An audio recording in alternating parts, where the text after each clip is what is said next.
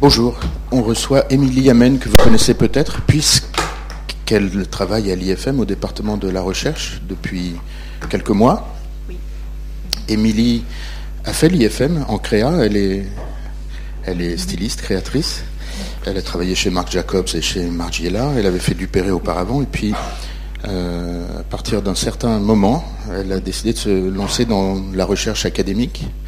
Et elle est maintenant doctorante à Paris 1 en histoire de l'art et hébergée par l'IFM, enfin voilà, pour une thèse sur euh, les écrits des grands couturiers des années 10, des années 20 et la façon dont ils euh, théorisent leur métier. Et ce matin, merci d'avoir euh, anticipé, d'avoir euh, changé la, date. Euh, tu vas nous parler des relations transatlantiques dans la mode entre 1910 et puis 1973, une date que tu vas, dont tu vas nous expliquer l'importance. Merci. Merci Lucas. Je précise aussi que Émilie est franco-américaine, d'où aussi peut-être cette sensibilité, puis que tu enseignes à Parsons. Voilà. Tout à fait. merci Lucas. Euh, bah, merci d'être si matinal déjà. C'est pas facile. Euh, donc voilà, ce matin, pendant une heure, ça va être assez bref, mais on va faire euh, un peu des ricochets en quelques dates et en quelques noms, à travers quelques personnes, on va s'interroger sur ces sur ces regards croisés, sur le lien entre Paris et New York comme capitale de la mode. Euh, donc voilà, comme Lucas l'a annoncé, euh, c'est un sujet qui résonne euh, de manière assez particulière pour moi et de manière assez personnelle. Euh, j'ai les deux cultures. Et euh, aussi, dans ma vie professionnelle, j'ai souvent été amenée à, faire un peu le, grand écart entre ces deux cultures. J'ai travaillé chez Marc Jacobs pendant 4 ans, donc euh, un designer américain implanté à Paris. et actuellement, j'enseigne à Parsons, The New School, le campus à Paris, donc une école, une université américaine en plein Paris. Donc, c'est des allers-retours que j'ai l'occasion de faire de manière presque quotidienne, en quelque sorte. Euh, et que j'ai pu expérimenter à différents moments de ma vie, alors pas forcément toujours de manière très intellectuelle ou très théorique, euh, parfois, ça pouvait se résumer à quand j'avais 8 ans et que j'allais en colonie de vacances aux États-Unis, je me rendais compte que ce qui était cool à Paris n'était pas du tout aux États-Unis et vice-versa.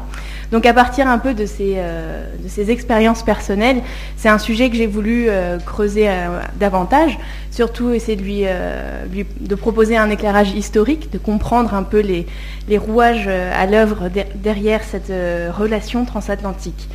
Donc c'est ce qu'on va faire aujourd'hui. Euh, on va regarder ça à travers le prisme de la mode, donc. Euh, encore une fois, ça ne va pas être une lecture exhaustive, on n'a pas vraiment de temps, euh, mais je voulais partager avec vous voilà, quelques jalons pour essayer de comprendre l'évolution de ce rapport de force qui oscille entre admiration, dégoût, mépris, fascination et ainsi de suite. Donc ça va être un peu des clés pour comprendre comment ça s'est constitué et éventuellement, euh, je n'ai peut-être pas la prétention, mais ça peut aussi nous donner des clés pour comprendre cette relation euh, encore aujourd'hui. Donc on va, on va commencer notre euh, parcours à la fin du 19e siècle en fait et on va s'arrêter aux années 70. Donc en, moins d'une heure, on va faire un siècle. Donc accrochez-vous. donc voilà. Alors peut-être que certains reconnaîtront cette, cette photographie. Euh, ceux qui ne la reconnaissent pas peuvent se demander pourquoi je vous montre une photo de ce qui pourrait être euh, ou une autre euh, ville française avec un cloître ou une abbaye. Eh bien non, on est le long de l'Hudson River, on est un peu au-dessus de Manhattan, et c'est un lieu qui s'appelle The Cloisters. Peut-être certains d'entre vous l'ont visité. c'est construit, pour faire un peu simple, un collectionneur qui s'appelle George Gray Barnard euh, qui était en France avant la Première Guerre mondiale et qui a commencé à acheter des bouts de couvents, c'est un peu étrange de dire comme ça, mais plus précisément des fragments euh, d'architecture, donc des portes, euh, enfin ce que vous pouvez voir sur l'image, principalement qui provenaient principalement de cinq couvents français. Par la suite, il y en aura également d'Espagne. Dans les années 20, le Metropolitan euh, accueille sa collection et quelques années plus tard, grâce à un don de John D. Rockefeller Jr., euh, un terrain est mis à la disposition de ce projet euh, le long de l'Hudson et on construit cet édifice qui est donc une sorte d'assemblage. C'est un nouveau bâtiment qui intègre tous ces différents fragments. Pourquoi je vous montre ça? Ça montre certaine, un certain rapport américain à la culture européenne, tout particulièrement au début du siècle. Bah, ça s'achète à l'échelle des paquebots, c'est-à-dire qu'on peut acheter des bouts d'église et on les importe massivement aux États-Unis. Ça, c'est un autre exemple. Euh, vous allez penser que je vous montre euh, la photo d'un palace vénitien. Eh bien non, et oui, enfin oui et non. et on est euh, en bordure de Boston. C'est ce qui est aujourd'hui le musée Isabella Garner Stewart. Donc c'est à peu près une histoire similaire à celle de Barnard. Isabella Gardner Stewart, avec son mari, était une grande, grande collectionneuse d'art. Elle s'est rendue en Europe euh, à maintes reprises euh, entre les années 60 et les années 1900. Euh, et pareil, elle a fait l'acquisition, encore une fois, c'est pas juste un petit tableau par ici, une petite sculpture par là, c'est des fragments entiers d'architecture et de bâtiments européens. Elle était fascinée en particulier par Venise, d'où la construction dans cette zone entre une autoroute et un campus de l'université de Boston de ce palazzo vénitien. Donc voilà notre euh, Isabella Stewart Garner. Euh, elle nous intéresse plus particulièrement aujourd'hui parce qu'elle nous permet justement d'entrer dans cette relation euh, à la mode entre Paris et New York.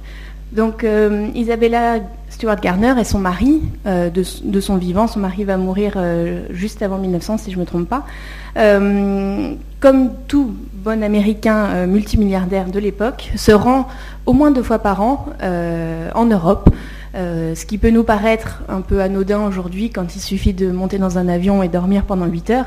Mais imaginez-vous bien qu'à l'époque, euh, ça représente euh, une traversée sur un paquebot, des tempêtes, le Titanic, et ensuite on arrive au Havre et ensuite on prend le train, etc. Donc c'est pas bon. Après c'est des grands paquebots avec le, luxe qu'on leur connaît, mais bon voilà, c'est une expédition. Malgré tout, les Américains se rendent à une fréquence assez impressionnante à Paris et plus généralement en Europe.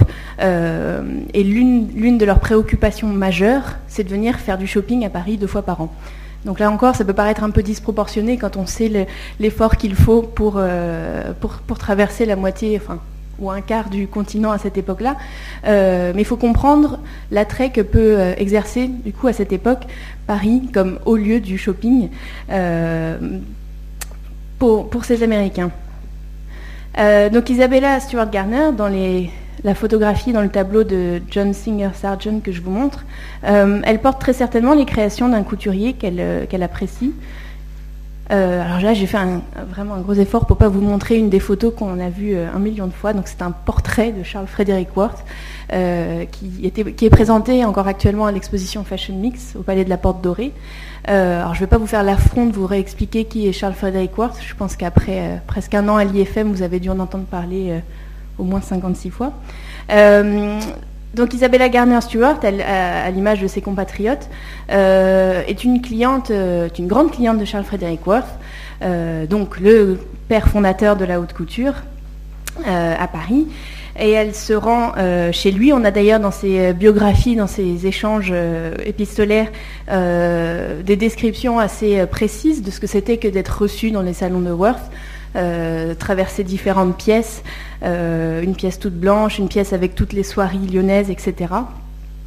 Et ça nous informe donc sur la manière dont finalement, pour qui était le père fondateur de la haute couture parisienne, donc on sait qu'il est anglais, mais ça nous permet aussi de saisir l'importance de la clientèle américaine pour un phénomène qui est très français, qui, qui, ne cesse de, se,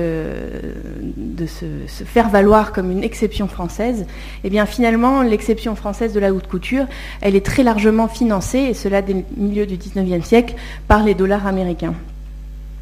Je vous ai mis ici une euh, citation euh, d'un entretien qui, euh, qui, a été publié et sans doute un, petit peu réécrit par son auteur, mais qui donne aussi en substance la, la, pensée de Charles Frederick Worth. Euh, donc c'est un Anglais, Adolphus, qui demande un entretien avec Monsieur Worth. Euh, c'est un monsieur qui est à Paris dans les années 70. Euh, Et voilà ce que, ce Worth lui répond quand, quand son interlocuteur lui demande quel genre de femme il habille. Il dit qu'il aime beaucoup donc habiller les Américaines. Pourquoi? Pour trois raisons. They have faith, figures and francs. Donc elles ont, des, elles ont le faith to believe in me, elles ont la foi en moi, elles me, elles me croient, ce qui est important pour un, homme qui est en train de construire cette figure mythique du grand couturier, euh, en qui il faut croire et en qui il faut, il faut vraiment remettre euh, euh, toute sa confiance pour qu'il vous rende élégante. C'est vraiment la construction de ce, mythe de l'artiste. figures that I can put into shape, donc elles ont des formes qu'il peut, si vous avez vu déjà une, une robe de Charles Frederick Worth, c'est assez il euh, y, a le corset, il y a les manches, c'est assez, euh, il faut une forme assez voluptueuse en fait à, mettre dedans. Et plus important, francs to pay my bill. Donc c'est-à-dire que finalement voilà, les, américaines euh, ont, ces trois qualités aux yeux du, premier grand couturier, mais la dernière qui n'est pas des moindres l'argent pour payer ses créations, qui, on le sait, ça fait partie aussi de la mythologie du grand couturier, sont à un prix très élevé. Alors, euh, Isabella Stewart Garner était un exemple, mais il y en a des centaines d'autres. Euh, toutes ces femmes euh, américaines de la fin du 19e, tout début du 20e, elles, nous, elles permettent aussi de saisir un éclairage sur une période particulière qui, dans l'histoire américaine, on appelle le Gilded Age. donc, c'est l'âge d'or, c'est un moment où pour faire simple, et je suis ni historienne ni économiste, mais c'est un moment où euh, de grandes fortunes se constituent. Euh, elles se constituent principalement euh, avant certaines lois, des lois anti-monopole. Donc pour faire simple, euh, une seule société pouvait produire tout le tabac pour tout le pays. Une autre pouvait être euh, le seul euh, producteur de pétrole et d'essence pour tout le pays. Donc ça fait qu'en quelques années, cela couplé au développement du chemin de fer, à une main-d'œuvre qui afflue d'Europe, toutes les, vagues d'immigration, une main-d'œuvre très bon marché, pas encore de loi et de syndicats, donc un droit du travail relativement avantageux pour des grands patrons, euh, en quelques années se constituent des fortunes euh, colossales. Euh, vraiment, bon voilà, c'est l'époque des Rockefeller, des Carnegie. Beaucoup des noms de cette époque finalement vont constituer les grandes banques. Il y a JP Morgan par exemple. bon, ça va se tasser un peu en 1890 quand la Sherman Antitrust Act va passer. Voilà, cette histoire de loi anti-monopole. Mais pour revenir à ce qui nous intéresse par rapport à la mode, ça va constituer une énorme clientèle, ce qu'on pourrait dire avec un peu de dédain, de nouveaux riches, c'est-à-dire euh, des gens extrêmement fortunés qui peuvent se permettre de s'offrir n'importe quelle, euh, n'importe quelle peinture, n'importe quelle robe, n'importe quel, n'importe quel château. Et, euh, finalement, les, biographes de Worth, mais même les observateurs de l'époque, ont souvent fait valoir que finalement le succès de Worth auprès de la clientèle américaine n'était pas tout à fait étranger euh, à, cet aspect esthétique, à savoir que, bon, d'une part, Worth, qui est un Anglais, n'a jamais a priori, euh, ce que disent les commentateurs de l'époque, extrêmement bien maîtrisé le français, donc il était très à l'aise dans sa langue maternelle, l'anglais, mais que lui-même, finalement, était un, c'est un peu terrible de dire ça, mais c'était aussi un peu un parvenu. C'est quelqu'un qui s'est euh, hissé euh, à travers les, échelles euh, sociales. et quelqu'un comme la princesse de Metternich, que vous avez sans doute, dont vous avez sans doute déjà entendu parler, qui était aussi l'une des premières clientes de Worth, euh, quand elle se rend dans sa villa à Suresnes, elle va être assez choquée finalement euh, de ce goût assez tapageur. C'est-à-dire que c'est quelqu'un voilà, qui a eu beaucoup, une fortune assez, euh, assez grande assez rapidement. Et il va aimer ce qui est finalement une, démonstration ostentatoire de, de, sa fortune. Donc finalement, ça correspond assez bien aussi à cette clientèle américaine. Donc voilà, juste pour vous illustrer le type de de mansions, de, grandes villas, de, manoirs que se, font construire euh, toutes ces grandes fortunes. Donc là, on a un exemple euh, Astor, c'est la même euh, dynastie familiale qu'on voit ici, le portrait de Carolus Durand. Elle porte d'ailleurs une robe de Worth, ce qui nous permet également d'envisager fort, ce goût très marqué pour l'historicisme. Euh, là, c'est presque sorti d'une peinture de Van Dyck. Euh, donc voilà, imaginez ces femmes qui s'habillent euh, dans ces, robes hors de prix de Worth et qui habitent dans ces grandes maisons. Bah, les références, là encore, elles sont à 100% issues de la France, ou en tout cas d'une, un, mélange un peu éclectique de références françaises du vieux continent. Le rapport à la mode, comme je l'ai dit, à cette époque, c'est celui d'écouter Paris comme seule voie de la raison. c'est vraiment de se prosterner devant cette, ce que personnifie Paris, c'est-à-dire cette déesse de la mode, cette, cette pitié qui va vous dire chaque saison comment vous vous habillez. Donc là, on, perçoit un peu ce rapport de force dans cet article du New York Times qui date de 1907. Euh, je ne sais pas à quel point vous pouvez lire, mais euh, voilà, les derniers décrets du euh, trône parisien de la mode, le nouveau centre de la mode, les informations des designers et des originateurs des, modèles, les nouvelles et bonnes matières, et quelles seront les, les garnitures les plus chics. et si on poursuit dans l'article, on, retrouve ce même ton assez, c'est un peu une injonction d'élégance, c'est un peu ce qui est bon et ce qui est mauvais, et euh, vraiment essayer de lire comme un message euh, euh, qu'on n'interroge pas du tout, qu'on ne remet pas du tout en question, les grandes déclarations parisiennes. Donc c'est vraiment ça que les, femmes de cette époque sont en attente vraiment de ces, grandes décisions, et comme j'ai dit, elles se rendent au moins deux fois par an pour leur renouveler leur garde-robe saisonnière. Euh, on retrouve aussi euh, actuellement, et c'est une expérience que vous pouvez faire euh, avec n'importe quel ordinateur, les collections du Metropolitan par exemple sont accessibles en ligne. Et c'est assez surprenant finalement de, constater le nombre de, pièces, alors de la maison Worth, mais par exemple des Doucet ou Émile Pinga ou, d'autres grands couturiers de l'époque, le, nombre de, robes qui sont actuellement conservées dans ces collections euh, est assez impressionnant et ça s'explique encore une fois par le fait qu'elles étaient euh, très appréciées et achetées en, nombre conséquent. Euh, juste pour clôturer un peu sur cette période, ce que je vous ai décrit, cette clientèle friande de mode parisienne, ça va inspirer un, un, grand sociologue, un pionnier dans, dans sa discipline, euh, Thorstein Veblen. Euh, en fait, il va observer toutes ces femmes et leurs maris et leur mode de vie euh, entre New York et Newport, les Hamptons, etc. Et c'est ce qui va lui permettre d'écrire un, un, récit fondateur, enfin un ouvrage fondateur euh, tant du point de vue de la sociologie que des, études pour la mode, enfin ce qu'on appellerait les fashion studies en anglais.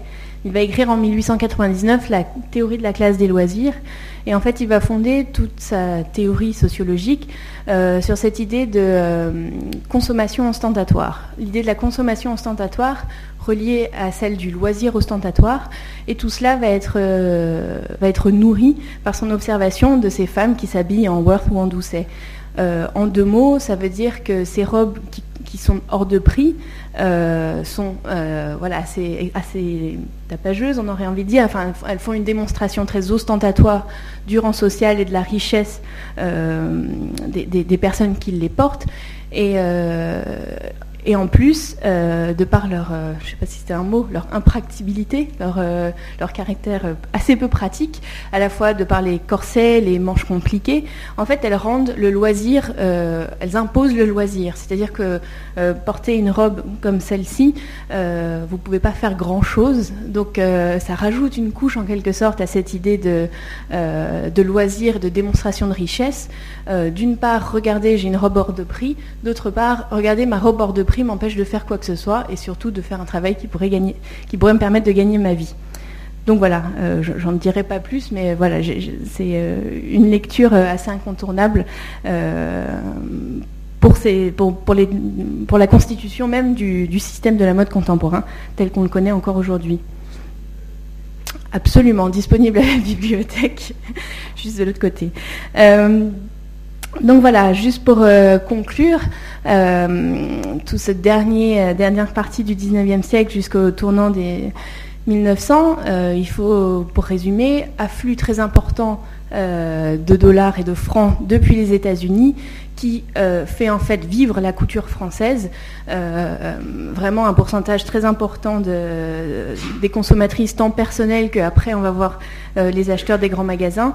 Et c'est quelque chose qui va être un peu mis à mal euh, et on va se rendre compte en fait de l'importance et de la, part que représente cette clientèle américaine lors du crash boursier de 1929, euh, parce que beaucoup de maisons euh, françaises vont être affectées par ça. Et un exemple, par exemple, exemple, c'est les sœurs Callot qui vont être voilà, complètement mis à mal et qui vont fermer finalement suite, suite au crash boursier. Alors, je voulais un peu inverser le, point de vue cette fois-ci. On a parlé de, ces Américains qui se rendaient deux fois par an euh, à Paris. Euh, maintenant, on va se dire, oui, bon, il n'y a pas que les Américains qui viennent en France, il y a aussi quelques Français qui vont aux États-Unis. Euh, une personne très importante, justement, pour cette, pour cette démarche, et comme un peu beaucoup de choses dans la mode, J'aime bien dire que finalement, on pourrait faire toute l'histoire de la mode à travers Paul Poiret. Tout, revient à Poiret. Euh, mais ça serait peut-être l'objet d'une autre conférence. euh, Poiret entame euh, une série de voyages aux États-Unis euh, dès 1913. Il va se rendre sur place, donc on peut assez aisément le comprendre. Pour les couturiers français, les Américains sont très importants. Donc l'idée, c'est d'aller voir sur place qui sont ces gens. Et donc, euh, il est le premier à le faire, mais il ne sera pas le seul. Euh, l'idée, c'est de faire une tournée. Alors, euh, c'est un peu, c'est à mi-chemin entre la tournée d'une star du rock et un voyage professionnel pour prendre le pouls de qui sont ses consommateurs et comment s'organise la distribution et la consommation sur place. Euh, mais voilà, donc Poiret euh, débarque du paquebot transatlantique le Provence en 1913 et il est accueilli euh, sur les docks, enfin au port de New York, par tout un ensemble de journalistes. Voilà, là, là on tombe plus du côté euh, rockstar. Euh, il, est attendu voilà, comme une vraie célébrité, comme quelqu'un euh, dont on va absolument tirer quelques lignes pour une interview. donc Poiret se prête très volontiers à l'exercice. ça va tout à fait dans sa, dans sa, stratégie, encore une fois, de se présenter comme un, un empereur des modes. donc vous voyez le gros titre de la première colonne, Paul Poiret, Here to Tell of His Art. Donc vraiment, là, on est dans la posture du euh, génie, artiste, euh, visionnaire qui vient euh, un peu éduquer le nouveau continent, pas très raffiné. J'exagère un peu, mais à peine. dans les mémoires de Paul Poiret, en habillant l'époque, qui est une lecture que je vous recommande absolument, qui est également disponible à la librairie, Poiret raconte un peu, un peu cette tournée. Et finalement, il, décrit aussi euh, le pays. Et il a des mots assez durs. Par exemple, euh, alors c'est plus par rapport à sa seconde tournée dans les années 20. Euh, c'est le, second article que je vous ai mis à côté. il dit que c'est un peuple qui se désintéresse des beaux-arts, qui ne comprend pas vraiment.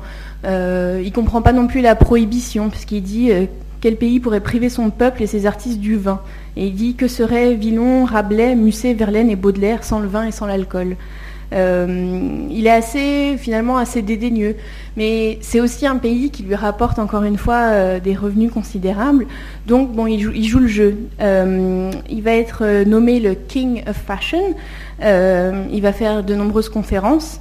il précise d'ailleurs dans, dans, son autobiographie que chaque conférence est payée 1000 dollars. et il va faire comme ça une tournée des grands magasins, mais aussi des universités. Donc on voit bien que ça, ça forcément, oui, une visée commerciale, mais que l'idée, c'est aussi un peu d'éduquer les foules. Euh, il sera aussi aux États-Unis pour, euh, pour un peu surveiller les différents contrats de licence.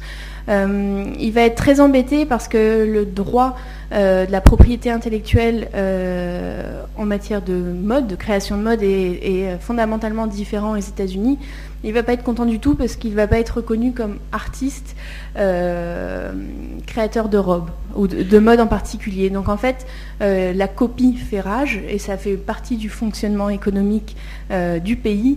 Mais lui est outré de voir qu'on fait des fausses robes poirées avec des fausses étiquettes poirées. Ces copies, elles nous permettent néanmoins de comprendre une chose assez importante qu'on va retrouver dans la suite de ma présentation, c'est cette idée que les modes parisiennes, doivent quand même être euh, adaptées pour la clientèle américaine. Donc parfois elles sont adaptées par les studios des couturiers eux-mêmes, mais parfois elles sont adaptées de manière un peu plus sauvage à travers la copie. il y a toujours cette idée que la parisienne, très sophistiquée, peut porter les robes de la haute couture, mais que l'américaine, un peu moins raffinée, doit adapter sa robe euh, ou la mode parisienne euh, à un mode de vie un peu plus actif, un peu plus simple. Je caricature un petit peu, mais on n'est pas si loin du compte. C'est-à-dire que souvent les, créations sont un peu simplifiées, euh, elles sont rendues plus pratiques, voilà, pour, pour marcher, bouger, etc. Euh, mais en tout cas, pour quelqu'un comme Paul, Paul, Poiret, de voir ses créations euh, redigérées, ça ne va pas du tout. bon, en quelques mots, ce que Poiret vient expliquer au peuple américain, il vient expliquer ce qu'est l'élégance. Donc là, je vous cite. Euh, ce n'est pas dans les journaux de mode que vous pouvez apprendre à être belle. Qu'avez-vous à faire avec la mode? Ne vous en occupez donc pas. Ça, c'est l'un des, un peu une rhétorique de base de l'élégance qu'on retrouve dans les récits sur la mode euh, comme un fil rouge. C'est cette idée que finalement, euh, les personnes qui font la mode sont les premières à dire ne regardez pas trop la mode, échappez-vous-en, mais bon recréer votre propre élégance, mais par là même, en fait, vous rejoignez quand même la mode. Ça, c'est quelque chose qu'il va dire dans une université de jeunes filles. Il explique aussi ce qu'est un créateur de mode. Suis-je fou quand je songe à mettre de l'art dans mes robes ou quand je dis que la couture est un art? Il explique également comment fonctionne une maison de couture à des Américaines qui n'ont jamais eu accès à, à cette expérience très parisienne. Il explique Entrez chez les grands couturiers et vous sentirez que vous n'y êtes pas dans un magasin, mais chez un artiste qui se propose de faire de votre robe un portrait de vous-même et ressemblant. Euh, donc voilà, ces, missions transatlantiques vont se multiplier. Euh, là, je vous ai mis un extrait d'un article paru dans la Gazette du Bon Ton, où l'un des contributeurs de la Gazette du Bon Ton euh, est chargé. Alors voilà, parfois il y a différents, parfois c'est les maisons de couture qui elles-mêmes prennent conscience de l'importance de se rendre sur place. parfois c'est également le ministère du Commerce. en France, on prend conscience assez vite de l'importance que, la mode constitue pour les exportations donc là, euh, en l'occurrence, ce serait plus euh, de cette euh, mission-là que, cet article ressort. Oui Ouais. Oui.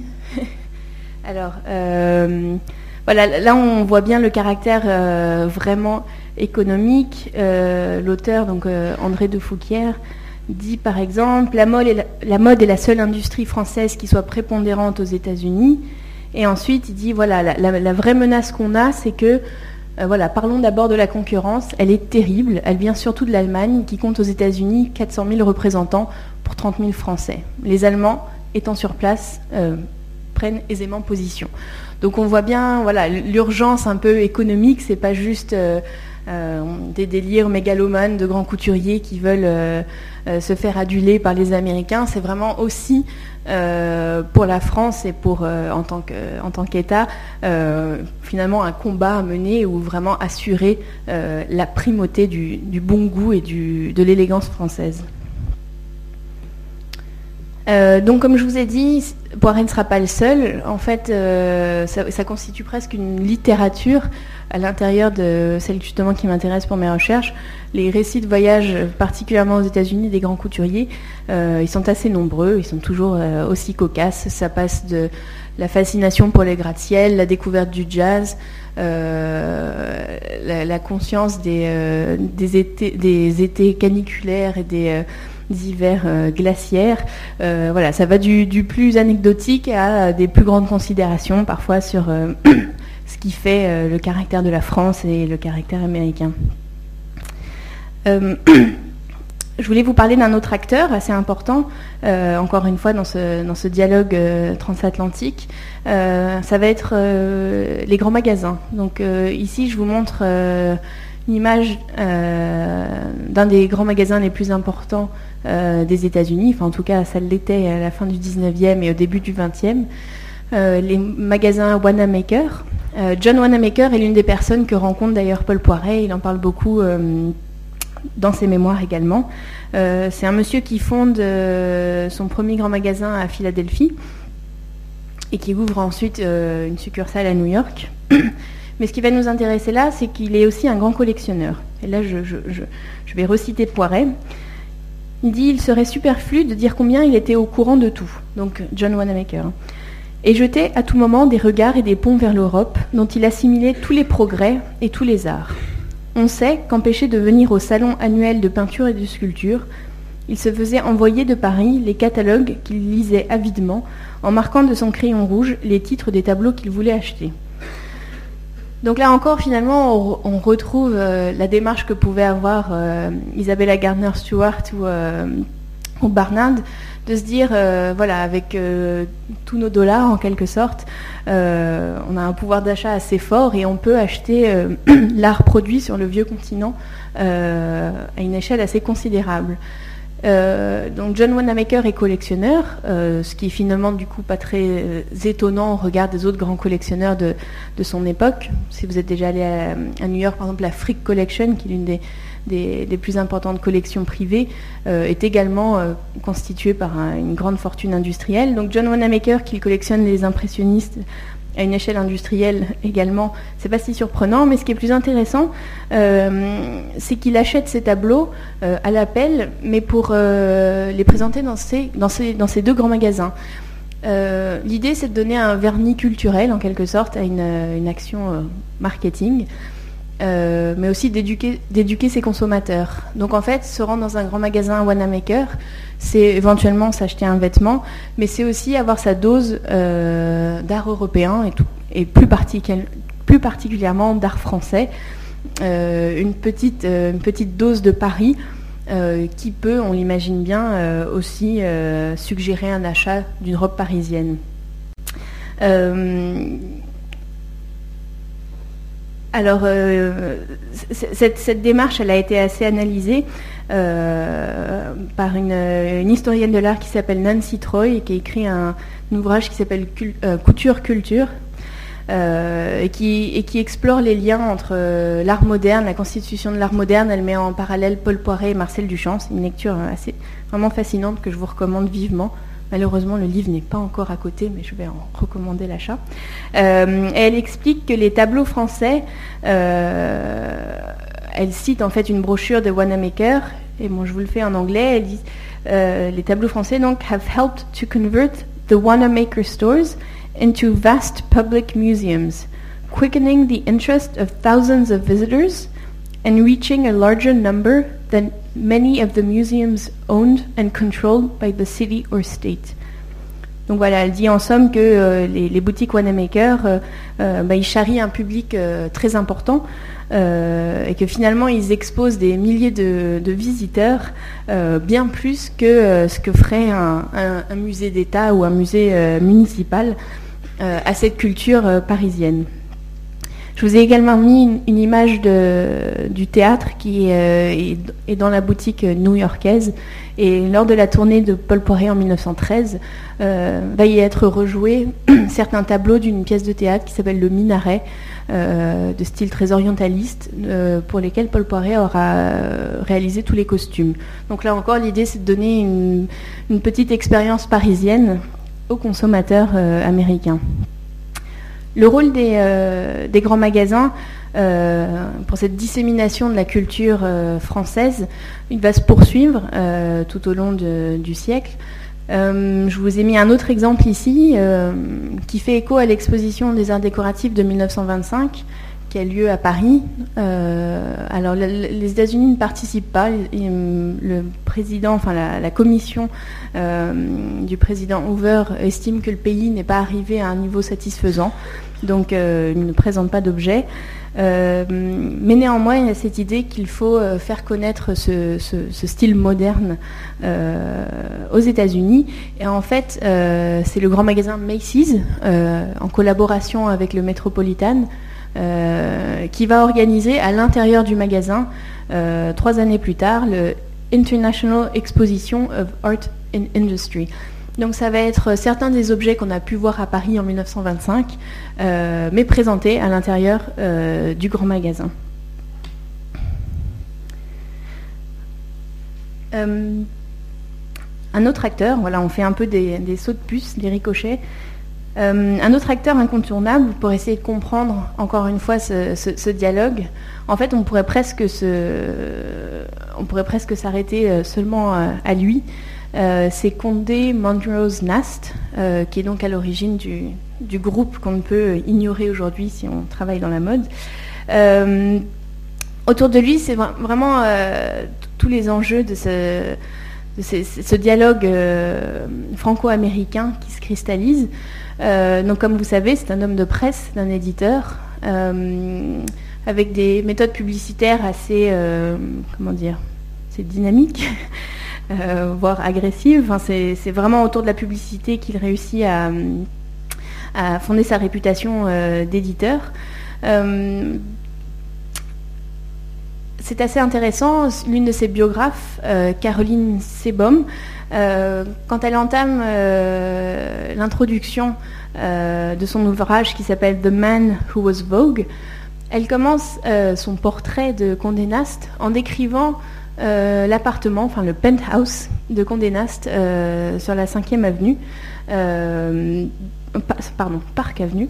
c'est un penthouse composé de 30 pièces décorée par euh, Elsie de Wolf, qui est un peu la, qui est la première décoratrice américaine. Euh, et, les 30 pièces du penthouse de Condé Nast sont une succession de styles français, c'est-à-dire qu'on passe d'un style Louis XV à un style Régence, à un style Empire, et ainsi de suite. Et elle décrit euh, l'ambiance de ce penthouse quelques heures avant l'une des, des, grandes fêtes que Condé Nast organise dans les années 20, quand il est au fait de sa gloire. Euh, professionnelle. Et euh, elle, décrit également le menu. Et le menu est lui aussi euh, un, exposé parfait de ce qui est la haute cuisine française. Donc, Condé Nast est résolument francophile. Et cette francophilie, elle va s'incarner complètement dans l'un de ses plus grands projets, qui est donc Vogue. Vogue, qui est un magazine qu'il ne va pas fonder lui-même, mais dont il va récupérer la direction en 1909. Euh, et qu'il va euh, fondamentalement transformer. Alors en, quelques mots, euh, le projet de Vogue, qu'est-ce que c'est? Le projet de Vogue, qui est donc un magazine américain, même si le nom est français, le projet de Vogue, c'est de proposer à une clientèle très aisée, donc un peu celle qu'on a évoquée précédemment, une, une, information claire et et très actualisé de ce que sont les dernières modes parisiennes, de ce qu'est le bon goût parisien. Mais aussi, et ça rejoint euh, une idée qu'on a évoquée précédemment, euh, qu'est-ce que sont ces modes parisiennes, mais aussi comment les adopter, les adapter pardon, et les adopter euh, le mieux quand on est une cliente américaine. Donc c'est vraiment cet axe franco-américain de l'élégance et l'épicentre de tout ça, ça va bien évidemment être la haute couture parisienne. Euh, mais si les vêtements sont nécessairement produits à Paris par les grands couturiers, euh, les personnes qui vont porter les vêtements, donc euh, un peu ce qu'on pourrait dire les muses ou les, personnes qui, qui, incarnent le mieux ce bon goût, elles sont françaises, mais elles sont également américaines. Donc il y a des, la lecture de Vogue finalement se cristallise autour de quelques grandes figures des, deux côtés de l'Atlantique. Je vous ai mis ici quelques... Voilà, donc ça passe de la comtesse de la Rochefoucauld, la vicomtesse de Noailles, que vous connaissez peut-être si vous êtes allé à la Villa Noailles. Euh, mais c'est aussi euh, des riches héritières américaines, Lady Mendel, euh, ou encore on retrouvera beaucoup Wallis Simpson après, son, mariage et avant et après son mariage. Voilà, l'idée c'est vraiment d'établir un, guide du bon goût. À partir de 1920, euh, une édition française est, euh, installée, mais finalement Vogue était déjà présent à Paris. Ils avaient un bureau permanent avec des correspondants un peu en première ligne euh, on pourrait presque faire une comparaison avec ce que c'est d'être euh, un peu sur la ligne de front. C'est presque comme un envoyé spécial euh, qui doit suivre une, crise diplomatique. Suivre la mode, ça implique d'être vraiment sur place, sur le terrain. Donc voilà, les, journalistes du Vogue ont une longue tradition de présence à Paris, mais en 1920, la première édition écrit On parle français, entre, guillemets, et voilà, s'instaure encore un autre, un autre dialogue franco-américain. Euh, ce qui est important pour Vogue, c'est que oui, ça célèbre la primauté de la couture euh, américaine, mais il n'y a pas uniquement ce sentiment d'un écrasement euh, parisien. Vogue essaye de, promouvoir et de montrer que certaines américaines sont à la hauteur de, cette élégance, voire même qu'elles peuvent contribuer à la créer. et le, magazine s'interroge aussi régulièrement sur des acteurs qui ont un pied dans chaque culture. Là, par exemple, je vous ai trouvé un article d'une couturière qui n'a pas vraiment laissé de traces à la postérité, qui s'appelle Marjolaine. Et l'article ici explique qu'en gros, elle, remplit un, besoin assez ancien. c'est une américaine qui a longtemps vécu à Paris et qui donne juste ce qu'il faut de French Touch que le goût américain réclame. Euh, un autre exemple, c'est Mainbocher, ou Main Bucker, comme il faudrait le prononcer, euh, qui a longtemps été en fait le rédacteur en chef euh, et un correspondant du Vogue français. Il va être le rédacteur en chef durant toutes les années 20 et ensuite il va établir sa propre maison de couture, d'abord à Paris et après la Seconde Guerre mondiale à New York. Et encore cette idée de vouloir comprendre en fait les deux cultures et d'essayer de diriger un, canon commun en fait de ce que pourrait être le, bon goût et l'élégance. Ce qui nous emmène à, toujours avec l'histoire de Vogue euh, à un personnage incontournable qui est Edna Woolman Chase. Ici, elle est photographiée en 1935, mais elle prend ses fonctions assez tôt, comme on le voit ici, euh, déjà aux côtés de Condé Nast en 1915. Elle va être donc la rédactrice en chef euh, du Vogue américain euh, jusqu'à 1952, donc de 1914 à 1952, une longévité assez incroyable. Et elle va nous intéresser pour une initiative en particulier qu'elle va, qu'elle va organiser. Donc 1914, c'est l'année de, de, son intronisation en tant que rédactrice en chef. Elle avait déjà travaillé au sein du magazine avant. mais 1914, c'est donc aussi le début de la Première Guerre mondiale. Et euh, pour les Américains qui regardent Paris comme source absolue euh, de tous les dictats de la mode, euh, tout d'un coup c'est un petit peu la panique. On se dit mais si on n'a plus quelqu'un qui nous souffle ce qui est bien et ce qui n'est pas bien, qu'est-ce qu'on va faire? On est perdu. Donc voilà, Edna Woolman Chase va organiser la Vogue Fashion Fête. et l'idée de se dire, et là je la cite, donc If there are more Paris fashions Vogue will show them. If there are none, New York will set the mode. Donc là encore, cette idée de aussi encourager la création euh, new-yorkaise et de se dire, bah, oulala, euh, on ne sait plus qui copier, bah, peut-être qu'il va falloir qu'on s'émancipe et qu'on s'affirme. Alors c'était une bonne idée, mais finalement, euh, un an plus tard, on voit que bon an, mal an, certaines des maisons de couture, oui, fonctionne au ralenti, mais finalement la couture française n'est pas tout à fait morte, elle existe encore. Et donc euh, voilà, juste un an après, en 1915, Vogue va organiser une seconde fête euh, qui s'appelle la Paris Fashion Fête. Et là encore, ouf, ça y est, finalement, euh, Paris est encore vivant et on va pouvoir s'inspirer voilà, de la maison Prémet, de Paquin, de Poiret, etc. tous les dictateurs de la mode. Euh, donc voilà, c'est un premier essai un peu euh, avorté d'une émancipation euh, américaine. on n'y est pas tout à fait encore. Edna Woolman Chase, on la retrouve sur cette photo, qui est peut-être une image que vous connaissez. Alors elle est tout à, droite pour vous. c'est la dame qui a l'air un tout petit peu plus âgée que les autres jeunes filles. ici, on est en 1924 et l'homme au centre, c'est Jean Patou. Euh, Jean Patou, il a eu une idée euh, qui est à la fois à la base euh, peut-être une idée pour faire parler de lui, un peu une, annonce publicitaire, mais qui est aussi quelque chose qui correspond fondamentalement à sa manière de penser le vêtement. Il va organiser en fait un casting avec l'aide de Vogue et notamment donc Edna Woolman Chase, Condé Nast, mais aussi le photographe Edward Station, vont proposer un jury et ils vont recruter six mannequins six mannequins donc aux États-Unis. Euh, l'idée ici, c'est de se dire que, euh, c'est ce que Jean, Patou explique, de se dire que finalement, lui, il s'en défend comme ça, il dit, moi j'ai une clientèle américaine qui est très importante, euh, c'est normal que mes mannequins soient aussi le reflet du corps des Américaines. donc l'idée, c'est la mode de Jean Patou, c'est une mode très sportive. si vous la visualisez pas tout à fait, c'est une robe qui est une autre de ses égéries sera Suzanne Langlaine, la joueuse de tennis. C'est une mode très moderne euh, qui utilise volontiers la maille, euh, donc un peu euh, le, pictogramme des années 1920-1925. la silhouette tube est lancée, etc.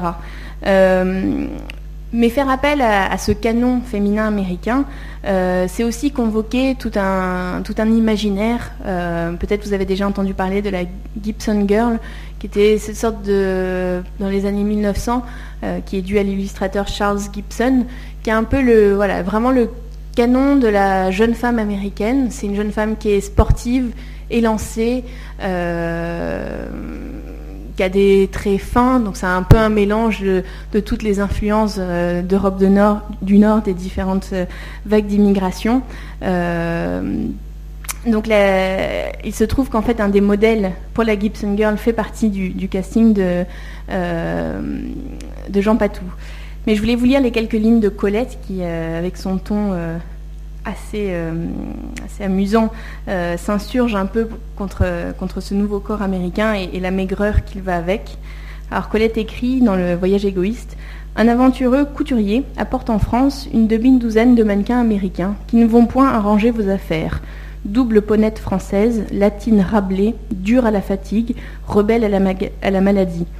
Cette escouade d'archanges va, d'un vol, vol chaste, que nulle chair ne retarde, entraîner la mode vers une ligne toujours plus svelte, vers un vêtement encore simplifié dans sa construction, taillé d'un seul coup de ciseau dans une matière magnifique. Donc voilà, je, laisse à Colette le, soin de clore ce, petit chapitre. Euh, et je voulais juste euh, revenir sur cette idée, euh, un peu à l'image de Edna Woolman Chase, cette idée de, femme américaine qui joue un rôle euh, assez important dans, la, couture française. et la transition là est toute trouvée parce que Elsa Maxwell et donc euh, la personne qui va être un peu la, relation presse de Jean Patou, euh, c'est une américaine qui est euh, voilà, qui s'est organisée des fêtes et qui a un, réseau. mais on retrouve une position similaire avec le personnage de Bettina Jones Bergerie, donc une américaine Bettina Jones qui épousera Gaston Bergerie, qui sera aussi la relation presse, enfin mannequin relation presse, c'est encore un rôle un peu indéterminé d'Elsa Schiaparelli et plus tard de Madame Gray. Donc encore une fois, vous voyez, la, couture, la création est nécessairement française, euh, mais, les Américains, euh, bah, c'est Vogue, euh, ils la commentent, ils l'achètent, et parfois même ils la conseillent. ils la conseillent et ils font en sorte qu'elle est disséminée, communiquée. J'y reviendrai. donc là, je, je, vais aller un peu plus rapidement, mais juste pour vous dire en quelques mots que bon, euh, oui, euh, la mode américaine est un peu brimée par la mode française, mais que néanmoins, euh, au cours des années 20, des années 30, la production américaine se structure, elle se développe. Il y a notamment le Garment District à New York qui existe encore, où de nombreux ateliers appliquent des méthodes rationnelles de production. C'est encore une, une, création qui est majoritairement anonyme. les grands magasins américains, notamment Macy's vont être assez importants dans cette euh, idée que peut-être il serait temps euh, d'afficher les noms de nos créateurs qui créent dans l'ombre, mais oui, ils n'ont pas l'aura d'artistes des grands couturiers français, mais quand même, donc vont, vont émerger des grands noms de des grandes signatures de la mode américaine, des gens comme Claire Potter ou Claire McCardell.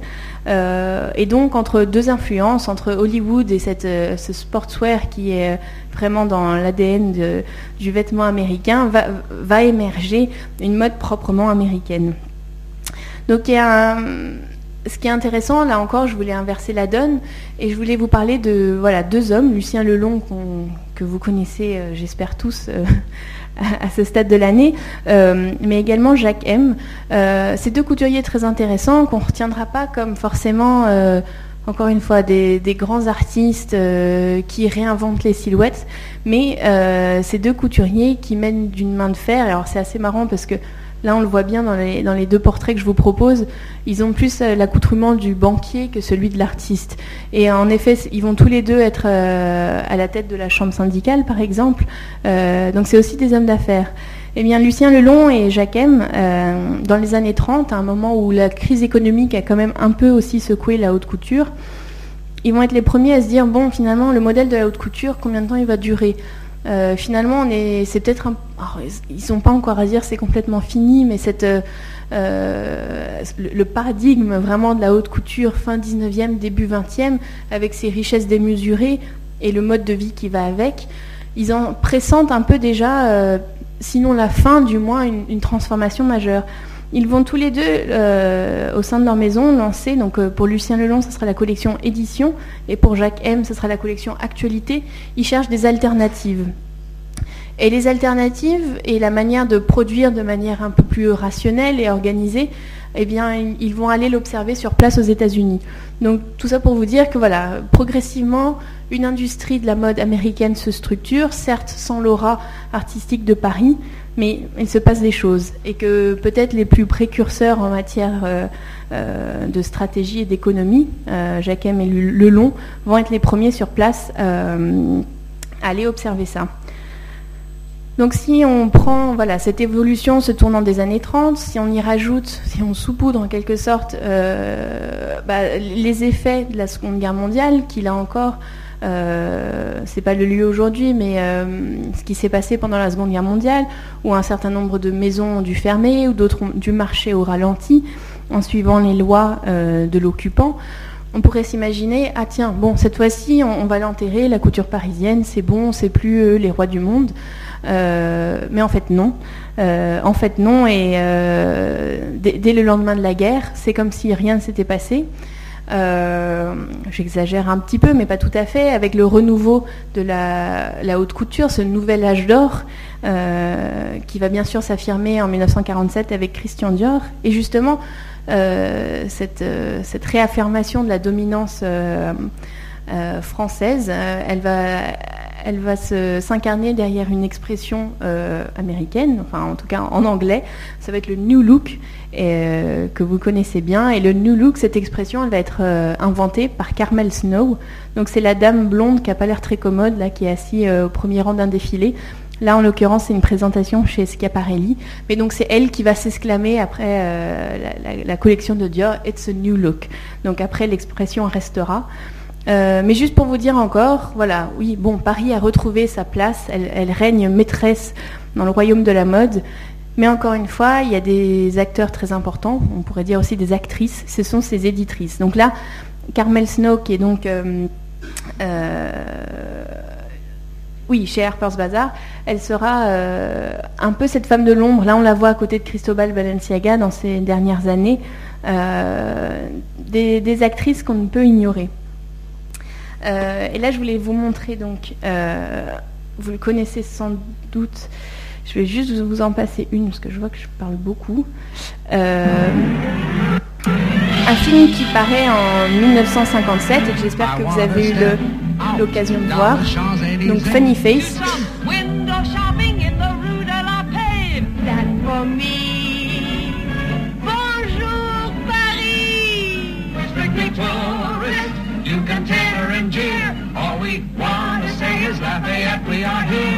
C'est dur d'arrêter, mais euh, voilà. Cette, euh, donc Funny Face sort en 1957. C'est un film de Stanley Donen euh, et le personnage principal, l'éditrice, il est inspiré de Diana Vreeland.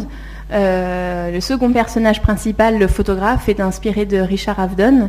Et c'est ce duo qui va à Paris pour prendre en photo les modèles des dernières collections. Donc là, on voit aussi ce profiler ce, rôle euh, de l'éditrice de mode qu'on pourrait penser être quelque chose d'un peu futile, d'un peu... Euh, voilà. Euh, mais je voulais juste vous montrer quelques secondes de cette séquence qui est aussi mythique. je vous laisse la découvrir. Ah oui.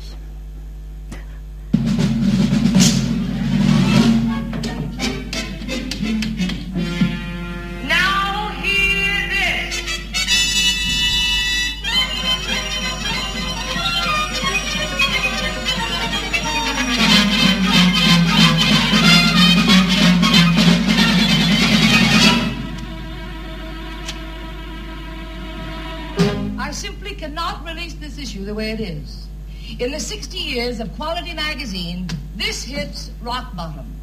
If I let this go through, I will have failed the American woman. Oh, no, Miss Prescott, don't say that. The great American woman who stands out there naked, waiting for me to tell her what to wear. It doesn't speak. And if it won't speak to me, it won't speak to anyone. A magazine must be like a human being. If it comes into the home, it must contribute. Just can't lie around. A magazine must have blood and brains and pizzazz. This is just paper. And if I send paper to the American woman, I will have let her down. Oh, no, Miss Prescott, you mustn't say that. Yes, D for down, D for dreary. Donc ce qu'on voit ici, c'est que elle dit je ne veux pas décevoir la, la femme américaine. A priori, le rôle de l'éditrice de mode pourrait voilà se résumer à quelque chose d'un peu futile, de juste conseillère en matière de chiffon. Mais on va voir que c'est bien plus que ça. Et ce que le reste de la séance nous, euh, permet de comprendre, c'est que une seule de ces injonctions euh, peut vraiment façonner euh, tout le visage de l'industrie de la mode. Et donc là, à travers cette, euh, cette séquence, qui est donc un peu euh, la séquence phare du film, qui s'appelle donc Think Pink.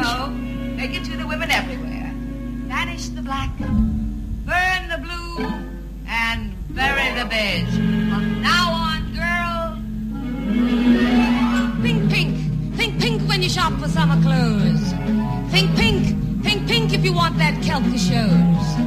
Red is dead, blue is through, green's obscene, brown's taboo, and there is not the slightest excuse for plum abuse. Donc voilà, elle va, poursuivre et elle va expliquer, on s'en fiche que Christian Dior dise qu'il faut porter du noir. Euh, le rose, ça va être la couleur de la saison. Les avions devront être peints en rose. Et là, on prend vraiment conscience de son rôle, euh, finalement, au cœur d'une industrie euh, qui, brasse des, milliers de dollars. et son rôle important, et notamment son impact euh, sur la mode et d'une certaine manière sur les créateurs. Donc là, je vais un petit peu accélérer. Euh, là, je voulais juste vous montrer cette image de Richard Avedon, qui euh, est donc aussi consultant spécial sur le tournage du film. Pour terminer, je suis désolée d'aller un peu, un peu vite maintenant, avec cette autre femme incontournable pour l'émancipation de la mode américaine, ça va être Eleanor Lambert. Euh, Eleonore Lambert, elle commence donc comme c'est une attachée de presse. Euh, parmi ses premiers clients, on va retrouver, euh, ou de ses clients en tout cas les plus importants, elle vient du monde de l'art. Et on va retrouver Jackson Pollock, mais aussi Isamu Noguchi. Elle va être, elle va participer à, la fondation du Whitney Museum, qui a une actualité en ce moment parce qu'il a réouvert dans de nouveaux bâtiments à New York. Mais le Whitney Museum, c'est un musée qui est dédié à l'art américain. Donc finalement, c'est assez simple. Eleonore Lambert, elle va se dire voilà, au lendemain de la Seconde Guerre mondiale, on a réussi à marketer l'art américain comme euh, nouveau gagnant. Enfin, c'est pas seulement un, exercice de marketing, je ne veux pas le réduire à ça, mais en tout cas, voilà, elle affirme cette idée qu'on on peut vendre l'art américain, on peut, le, euh, on peut affirmer sa, présence et sa domination euh, désormais sur la scène artistique. Il n'y a pas que, il n'y a plus que Paris, il y a aussi New York qui compte. Et euh, pour faire simple, elle va un peu appliquer les mêmes méthodes euh, et la même détermination surtout. Donc Eleanor Lambert, elle va fonder ce qui est maintenant la Fashion Week de New York. Elle va commencer d'organiser des défilés, inviter, la presse et vraiment structurer cette activité euh, du point de vue voilà, de sa communication. Mais son action la plus importante, euh, et je vais terminer sur ça, euh, ça pourrait être ce que je vous montre ici, un peu le certificat de naissance de la mode américaine. Donc le mercredi 28 novembre 1973, 21h précise, c'est un, morceau du carton d'invitation d'un événement euh, fondateur qui est donc ce qui s'appelle le grand divertissement, qui est organisé, la, femme de l'actuel directeur, enfin du, directeur du château de Versailles de l'époque est américaine et euh, avec Eleanor Lambert qu'elle connaît, euh, ils veulent euh, organiser un, gala de, charité, enfin qui est encore une fois quelque chose de proprement américain, pour récupérer de l'argent, pour assurer la restauration, des travaux de restauration dans le château. Eleanor Lambert, elle voit ça comme une très bonne occasion de faire quelque chose qui lui tient à cœur, c'est-à-dire présenter la mode américaine en France et pas n'importe où. Le lieu est assez symbolique. Et voilà, et l'idée étant de présenter en deux volets euh, un divertissement. dans un premier temps, euh, en fait, dans l'ordre, c'est le divertissement français. Donc, on trouvera Christian Dior, Pierre Cardin, Emmanuel Ungaro, Yves Saint Laurent et Hubert de Givenchy. Qui vont être accompagnés de voilà Dalida, Lynn Renault, mais il y a aussi Zizi Jeanmer, Nourieff qui va danser danser un pas de deux, Joséphine Baker à la fin qui a à l'époque 70 ans, habillée par Christian Dior. Donc voilà, le divertissement français va être quelque chose d'assez d'assez long, ça dure deux heures, il y a beaucoup de décors, c'est assez maniéré, c'est assez, euh, compliqué.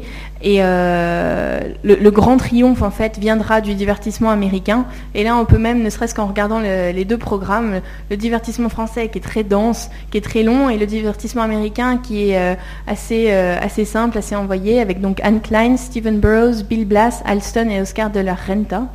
c'est marrant, ils ont écrit Oscar de la Venta, euh, qui va présenter, euh, présenter sa mode.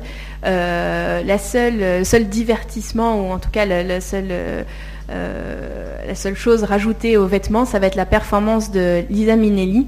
Et euh, Lisa Minnelli va en fait chanter Bonjour Paris, donc la chanson qui est, euh, que je vous, dont vous avez vu quelques secondes dans Funny Face. Donc ça va être un dispositif encore une fois assez simple, mais très percutant, très impactant, euh, à l'image aussi des vêtements qui sont présentés, les cinq lions français de la haute couture française. Ils incarnent en 73 finalement une tradition qui est un peu en train de mourir ou en tout cas en train de se transformer fondamentalement alors que les créateurs américains sont vraiment euh, dans l'air du temps et en phase. Euh, vous connaissez peut-être euh, la mode de Alston qui est peut-être parmi les plus, les connus encore aujourd'hui des, cinq, sélectionnés. et vraiment c'est le triomphe et de l'aveu même en fait des participants français. les Américains raflent la mise.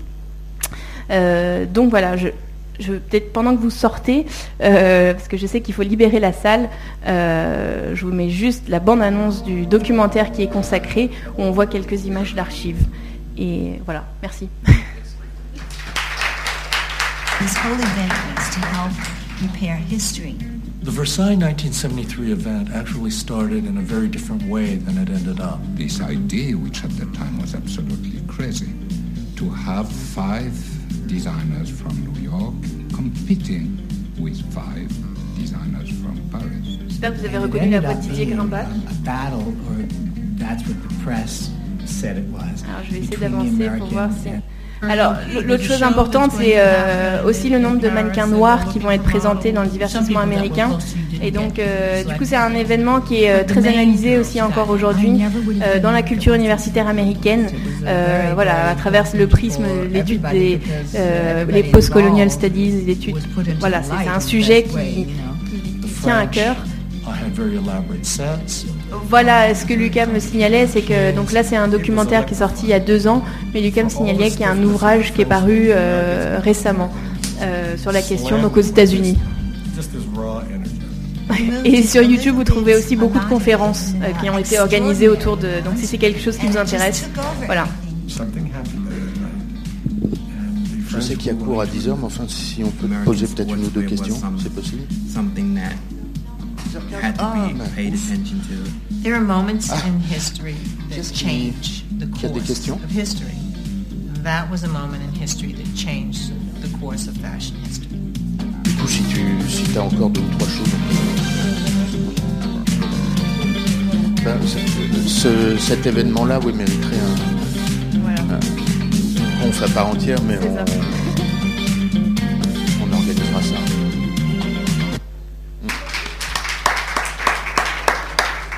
si vous avez des questions, de toute façon, Émilie est dans la maison euh, très souvent, donc euh, c'est facile de lui parler. La semaine prochaine, on parle de James euh, Salter, et la semaine suivante, on parle de Versailles à nouveau, mais au grand siècle. Et puis après, il y en aura encore un, puis ça sera la fin de l'année.